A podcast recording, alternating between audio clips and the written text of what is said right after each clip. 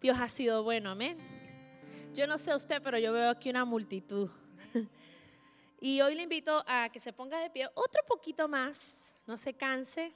Quiero que leamos la palabra de Dios. Quiero saludar a todos los que están conectados, que hoy están en Facebook, darle la bienvenida. Somos la iglesia Alfa. Y si usted trajo su Biblia, yo le invito a que la abra en el libro de Juan, el Evangelio de Juan, capítulo 2. Vamos a leerla del verso 1 al verso 10. Y leo la palabra de Dios bajo la autoridad del Padre, del Hijo y del Espíritu Santo. Y dice la palabra, al día siguiente se celebró una boda en la aldea de Canaán de Galilea. La madre de Jesús estaba presente y también fueron invitados a la fiesta Jesús y sus discípulos. Durante la celebración se acabó el vino. Entonces la madre de Jesús le dijo, se quedaron sin vino. Apreciada mujer, ese no es nuestro problema, respondió Jesús. Todavía no ha llegado mi momento. Sin embargo, su madre le dijo a los sirvientes, hagan lo que él les pida. Cerca de allí habían seis tinajas de piedra que se usaban para el lavado ceremonial de los judíos. Cada tinaja tenía una capacidad entre 70 y 113 litros. Jesús les dijo a los sirvientes, llenen las tinajas con agua. Una vez que las tinajas fueron llenas, les dijo, ahora saquen un poco y llévenselo al maestro de la ceremonia. Así que los sirvientes siguieron sus indicaciones. Cuando el maestro de ceremonias probó el agua que ahora era vino, sin saber de dónde provenía, aunque por supuesto los sirvientes sí lo sabían, mandó a llamar al novio. Un anfitrión siempre sirve el mejor vino, le dijo. Y una vez que todos han bebido bastante, comienza a ofrecer el vino más barato. Pero tú has guardado el mejor vino hasta ahora. Yo le invito a que cierre sus ojos ahí donde está. Amado Dios, te doy gracias por tu presencia en este lugar. Gracias porque nos has traído, Señor. Vencimos todos los obstáculos que se nos presentaron para estar hoy en tu casa, para adorarte. Y hoy pedimos que tu presencia llene nuestro corazón y tu palabra sacie nuestro ser, Señor. Que haya en nosotros una transformación, un cambio y que tú cumplas en nosotros tu propósito. En tu nombre Jesús. Amén y amén. ¿Puede tomar asiento?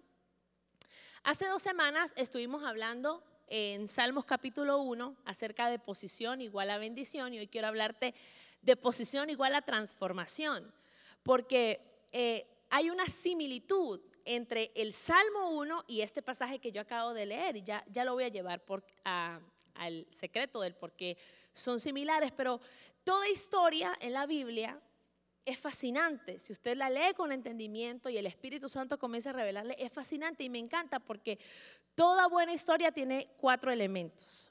Uno, tiene un escenario. Dos, tiene unos buenos personajes o unos buenos protagonistas.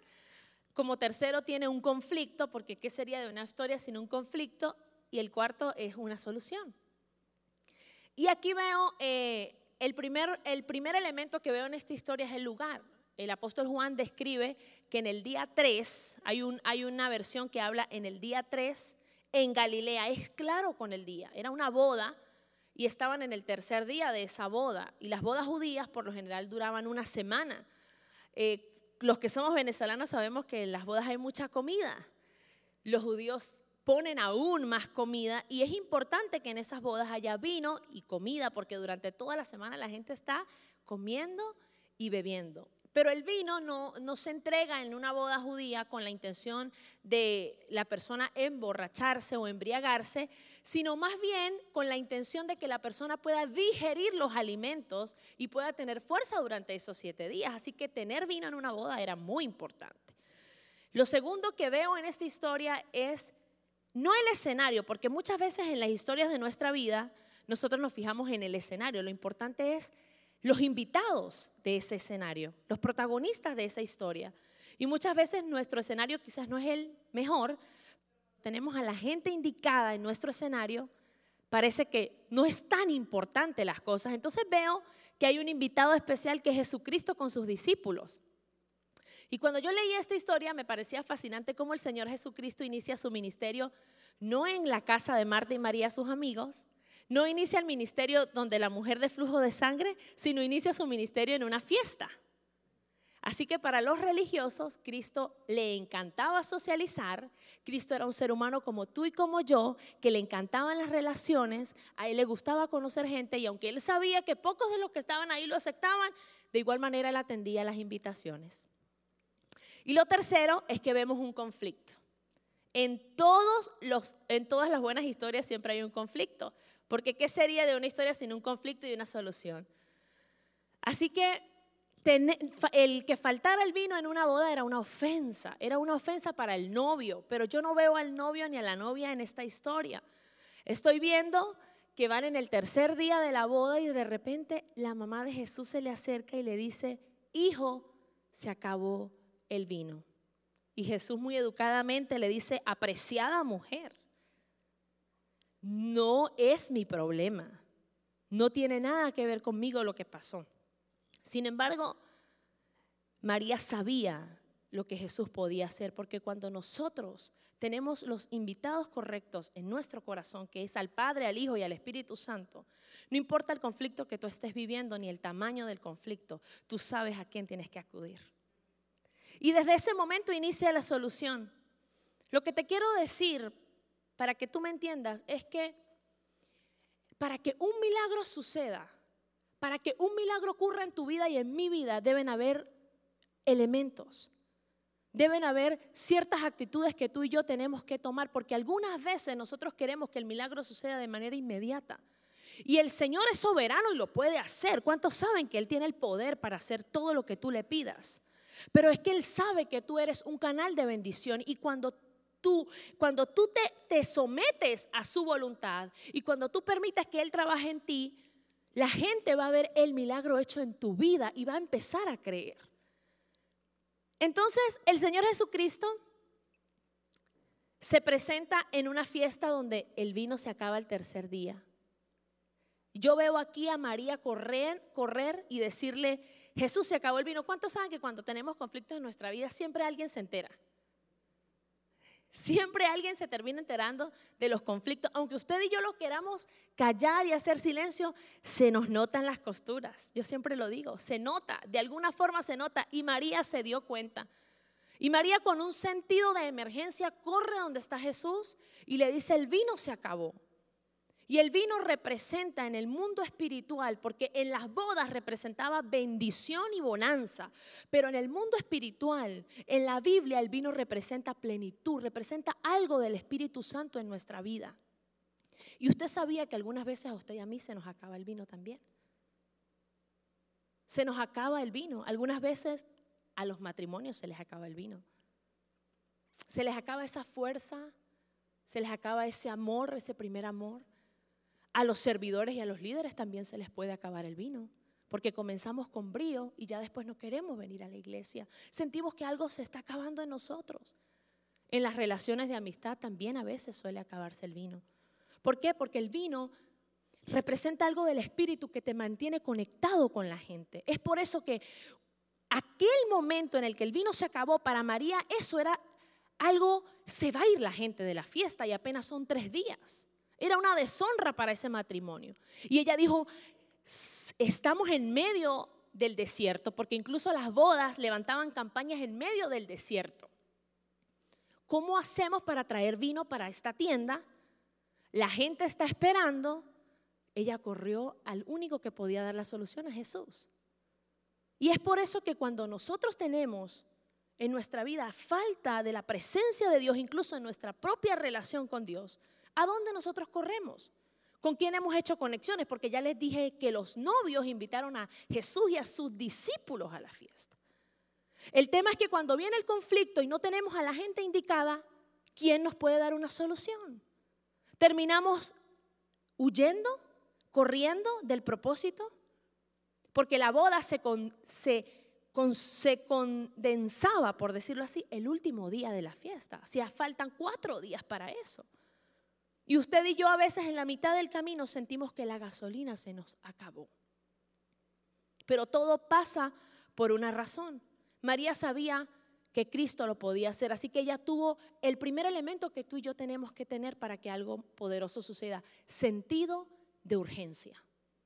El sentido de la urgencia. Cuando usted y yo que hemos probado de la poderosa mano de Dios, tenemos una necesidad, corremos con desesperación a la presencia de Dios. Yo no sé usted, pero a mí me gusta hacerlo.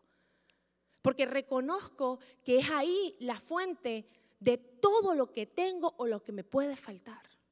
Es ahí donde yo encuentro todo. Entonces cuando yo voy con sentido de urgencia, el Señor sabe que hay en mí una necesidad de algo y María tuvo sentido de urgencia.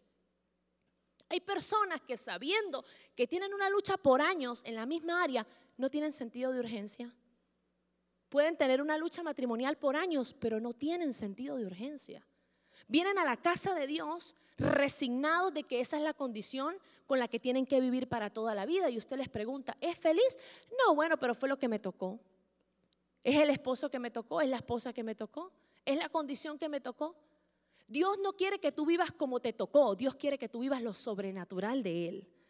Y el Señor, incluso en el área económica, incluso en el área familiar, en el área relacional, en todas las áreas de tu vida, Dios quiere que tú vivas una vida a plenitud.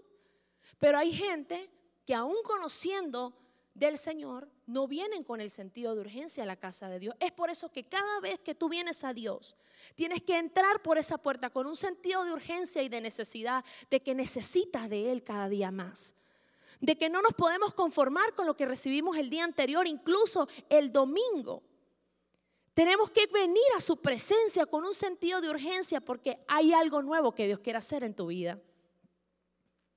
No resignarnos ante las circunstancias. Por eso Dios quiere sacar de nosotros esa mentalidad de conformismo, esa mentalidad de siempre quedarnos en la misma estatura espiritual, esa mentalidad de permanecer siempre en el mismo nivel. Hay algo nuevo de Dios para ti.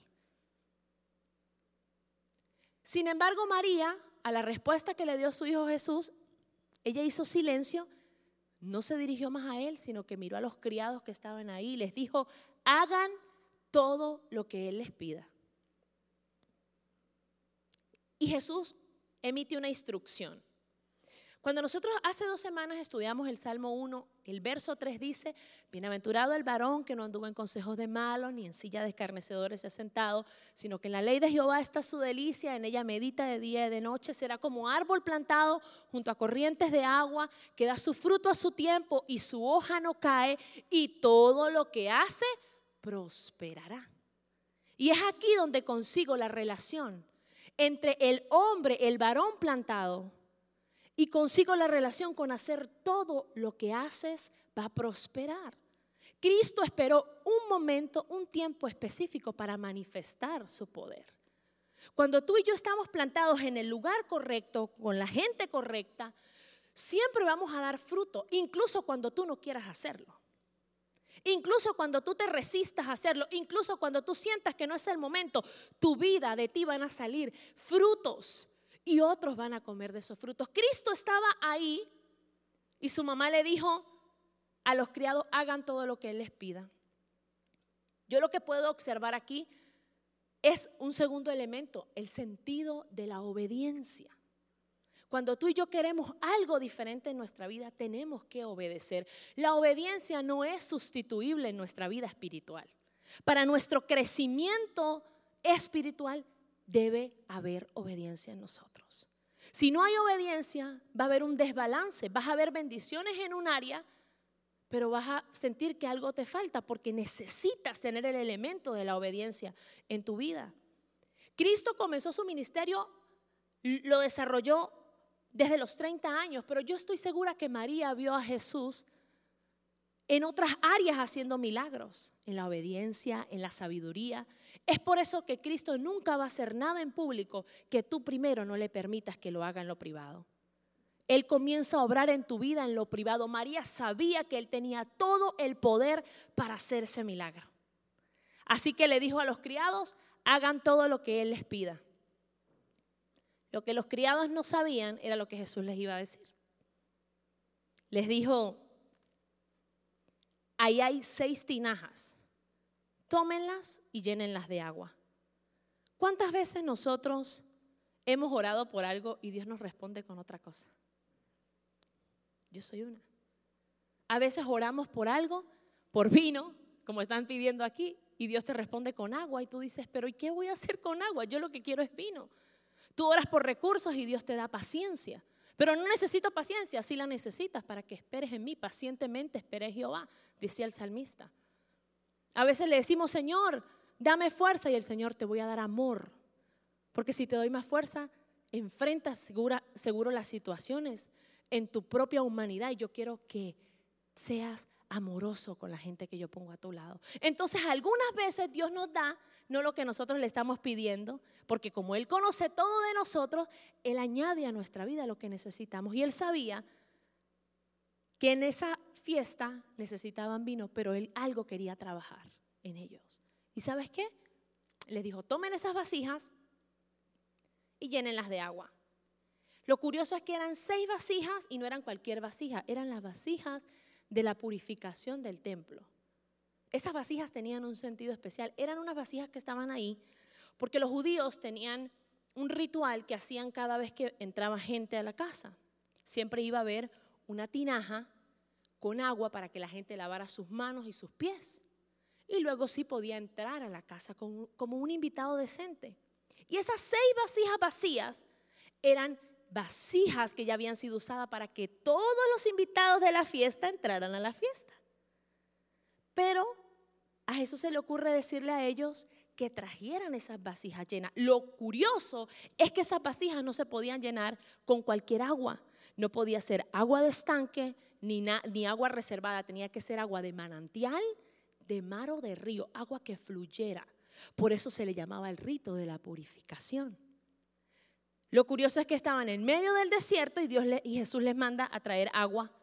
Eso representaba que ellos tomaran esas vasijas y se movilizaran hasta donde hubiese un río para traer el agua. ¿Sabe qué veo aquí? El elemento de la resistencia.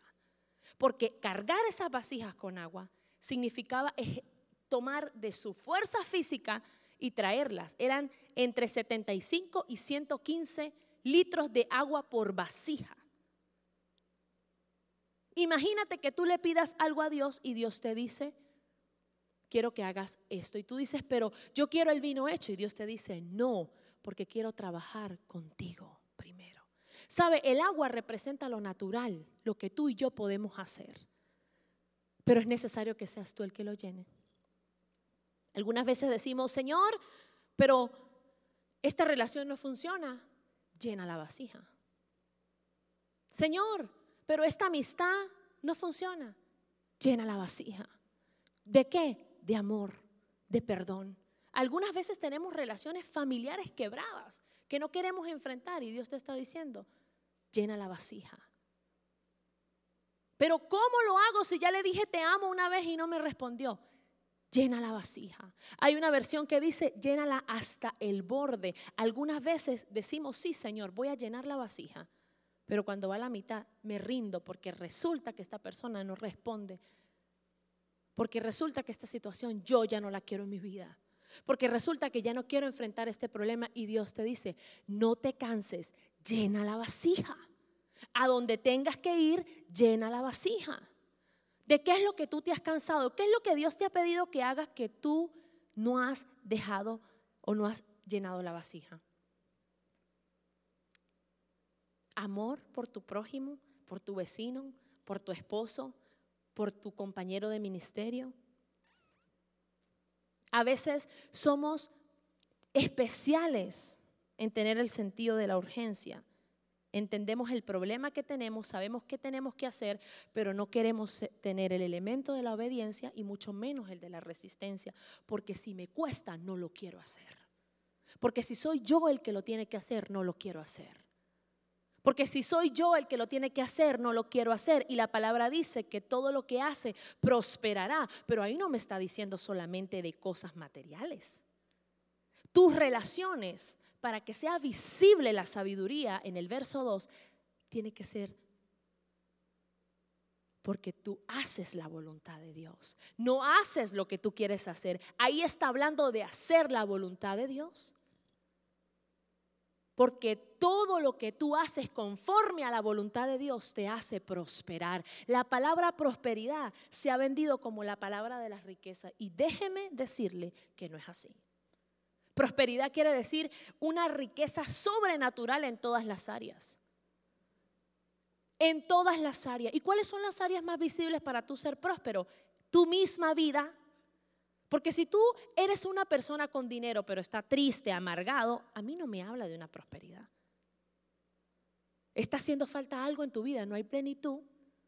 Cuando tú haces la voluntad de Dios puedes no tener nada, pero aún así sonreír, aún así tener esperanza, gozo, paz, paciencia, benignidad, bondad, fe, mansedumbre, templanza, la verdadera riqueza del reino. Las cosas que no tienen ley, por las que no van a, vas a ser juzgado jamás, porque es la manifestación de la verdadera abundancia en tu vida. Por eso Jesús les dijo, tomen esas vasijas. Jeremías habla de que nosotros somos comparados con vasijas en manos del alfarero. Y esta mañana en la oración de cada miércoles me impactó algo que decía el joven que está orando y es, somos vasijas en manos del alfarero. Y hay veces que el Señor nos tiene que quebrar. Lo que me impacta del milagro del vino es que cuando ellos llegan con esas tinajas llenas, no se percataron de que esas tinajas no deberían haber sido usadas para convertir el agua en vino, porque eran tinajas sucias. Quizás la gente metía el pie, quizás estaban viejas, y tú y yo representamos esas tinajas. Porque quizás en el peor momento de nuestras vidas, Dios nos toma del rincón, toma lo que somos, lo poco que tenemos, lo poco que valemos, y nos transforma en algo valioso. Y lo más importante fue que cuando ellos llegaron con esas tinajas al borde, hay una versión que dice las tinajas al borde, le dijeron ahora tomen un poco y lléveselo al mastresala o lléveselo al maestro de ceremonias. Y cuando el maestro de ceremonias la probó, dijo, el mejor vino que he probado. ¿Sabes qué pasa? Cuando tú reconoces con sentido de urgencia tu condición, cuando tú aplicas a tu vida la obediencia y cuando tú resistes al proceso, viene un nuevo vino sobre tu vida. Viene una transformación sobre tu vida. Yo no sé qué procesos tú has vivido. Lo que sí te puedo decir es que después de ese proceso tú no vuelves a ser el mismo. Después de ese proceso tú pasas a ser algo valioso en las manos de Dios. Hace como unos seis años exactamente, atravesé un proceso difícil en mi vida. Yo era una cristiana común y corriente que se sentaba en las sillas, que adoraba a Dios, que le gustaba orar, que le gustaba leer la Biblia. Pero para que en mí hubiese algo diferente, Dios tuvo que procesar mi vida. Quizás no era la oración que yo le estaba pidiendo a Dios. Quizás no era el proceso que yo hubiese escogido, pero sí era lo que a mí me iba a transformar. Lo que te quiero decir con esto es que después de eso entendí que el único que le da valor a tu vida y el significado del propósito por el cual naciste es Cristo Jesús.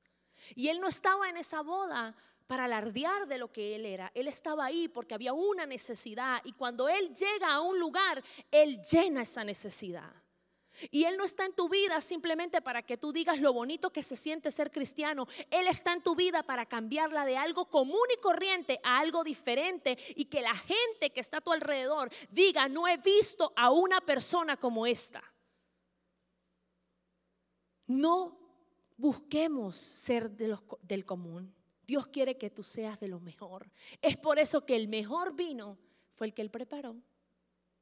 Y el maestresala dijo, llámenme al novio. ¿Y cuántos saben que los novios en la fiesta siempre están distraídos? Y lo digo por experiencia propia.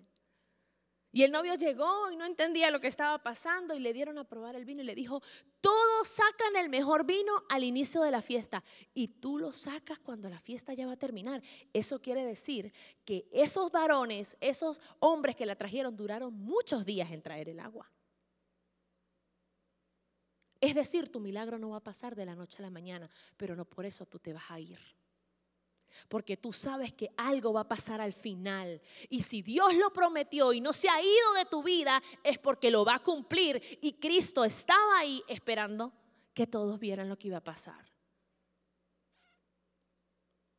Y el novio no entendió lo que pasó. Pero lo que te quiero decir con esto es que quizás hoy estés en un punto donde sientas que tu vino se acabó. Porque la ecuación siempre dice que todo inicio es con brío y todo final es con escalofríos. Siempre que usted inicia la universidad, o por lo menos a mí me pasaba, yo siempre los mejores cuadernos, las primeras semanas escribía con la mejor letra y a lo último ya la letra ni se entendía, el cuaderno viejo, torcido, porque siempre queremos hacerlo bien al inicio, pero se nos olvida que todo el trayecto tiene el mismo sentido, el mismo valor que el inicio, pero que sobre todo el final cuenta mucho para Dios.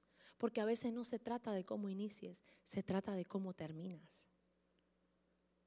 A veces se trata de que en medio del proceso no sueltes a la presencia de Dios. Se trata de que sepas reconocer que Él es el único que puede llenarte cuando estás cansado, cuando te sientes caído, cuando porque es normal. A mí ningún creyente me puede decir que siempre está en high. Siempre hay etapas en las que nos sentimos cansados, en las que sentimos que físicamente queremos tirar la toalla, incluso en donde no sentimos deseo ni de orar, ni de leer la Biblia, pero es donde tienes que llenar tu vasija. Es donde tienes que resistir, es donde tienes que decir, lo tengo que hacer, no importa lo que cueste, nos encanta cantar, no importa todo lo que cueste, tu presencia vale mucho más. ¿Realmente lo hacemos? ¿Realmente no nos importa el precio que tenemos que pagar? ¿No nos importa todos los impedimentos que tenemos que vencer para estar en la casa de Dios? ¿No nos importa? Realmente de eso se trata la resistencia.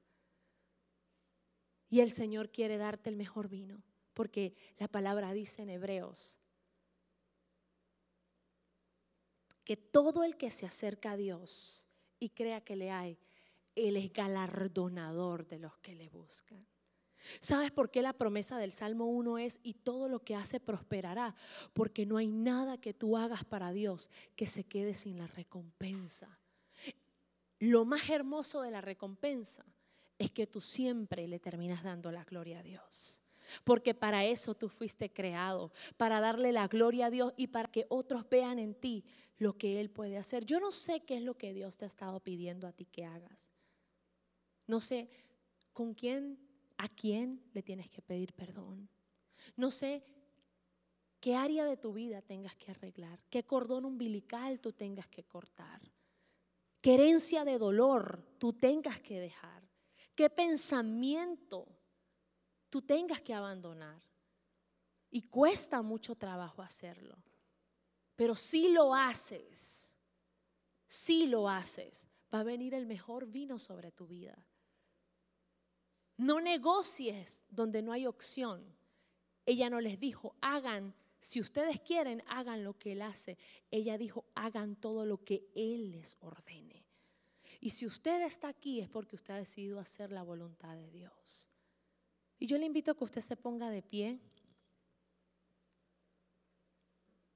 Y yo quiero hacer una oración porque el vino tiene que ver con el Espíritu Santo. Y la llenura del Espíritu Santo es tan importante en nuestras vidas porque podemos y somos el templo y la morada del Espíritu Santo, pero algunas veces lo apagamos. Y aún estando en nosotros, toda nuestra humanidad está por encima, la razón, el conocimiento, la voluntad. Y no dejamos que el Espíritu Santo hable a nuestro corazón, lo silenciamos. Y Él es un caballero y Él quiere silenciar las voces que no te han dejado crecer y que no te han dejado experimentar la verdadera plenitud en Él, el verdadero crecimiento en Él. Levanta tus manos. Señor, yo te doy gracias por tu palabra. Gracias porque tú nos has llamado a ser árboles plantados junto a corrientes de agua, Señor. Gracias porque a medida que yo camino contigo, yo veo la transformación en mi vida. Gracias porque no es tiempo perdido, Señor, no es tiempo mal invertido. Es por eso que cada vez que yo corro a ti lo hago con un sentido de urgencia y de necesidad. Hay áreas de mi vida, Señor, que tú conoces que tienen que arreglarse y solo tú tienes el poder para hacerlo. Yo hoy te entrego mi voluntad, mi intelecto, mi conocimiento. Te entrego mis razones, mis preguntas. Te entrego mis dudas, mis inquietudes. Porque no quiero hacer lo que yo quiera, quiero hacer tu voluntad. Quiero que en mí sea vista la plenitud de gozo, como dice tu palabra. Las delicias, Señor, que hay cuando estoy a tu diestra, a tu lado. Yo hoy renuncio, Señor, a las cosas que me retrasan. La falta de perdón, la falta de orden en mi vida, la tristeza profunda, la desolación, yo hoy te entrego todo lo, Señor, toda herencia de dolor con la que he luchado para que tú llenes mi vasija con tu presencia. No importa lo que tenga que costarme, Señor, yo estoy aquí para resistir de ti viene el poder para resistir ante la adversidad, ante el conflicto, ante la necesidad, ante la prueba, ante que muchos me den la espalda. No importa, Señor, porque cuando otros me das la espalda, yo veo tu rostro. Gracias porque en ti está la solución a cualquier adversidad. Y no importa si mis escenarios no son los mejores hoy. No importa si no tengo lo que quiero. No importa si aún no he recibido lo que espero. No importa si, Señor, en mi vida aún no está toda la obra completa. Yo te doy gracias por lo que tú has hecho en mí. Te doy gracias porque vas a completar la obra en mi vida, Señor. Y hoy en vez de queja, quiero tener un lenguaje de adoración, un lenguaje de alabanza, un lenguaje de gratitud. Hoy decido transformar mi lenguaje para que mi visión sea transformada. Yo declaro que todo proceso, Señor, que estén viviendo mis hermanos es temporal en el nombre de Jesús. Yo oro que tú estás buscando el escenario perfecto para generar el mejor vino en sus vidas, la unción, la doble porción tuya en ellos, Señor. Yo oro que lo mejor está por venir. Gracias porque en ti tenemos seguridad, tenemos garantías, Señor. Gracias porque lo mejor siempre viene de tu mano. Levanta las manos como si vas a recibir algo.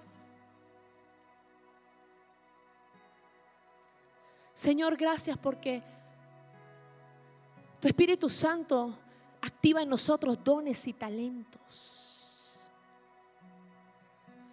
Señor, y si hay algún don en este lugar de alguien, Señor, dormido, yo te pido en el nombre de Jesús que tú avives en ellos los dones y los talentos y soples vida, señores, en ellos. Y vivifiques cada área de su vida y reverdezcan, Señor, como árboles junto a corrientes de agua. Gracias por tu presencia, Señor. Te adoramos y te bendecimos, Jesús.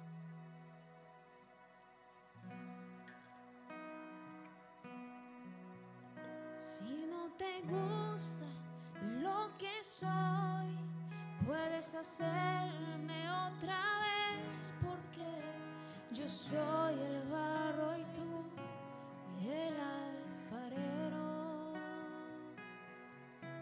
Si no te gusta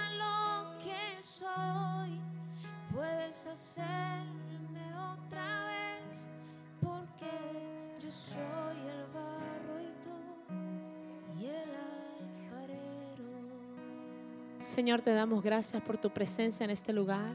Bendecimos la vida de cada persona que se conectó, que estuvo aquí, Señor, y te pedimos que tu presencia vaya con nosotros a nuestros hogares. Que el ángel de Jehová campe alrededor de nosotros y nos defienda, porque tú eres escudo alrededor de los que te temen, Señor. En tu nombre Jesús, amén y amén.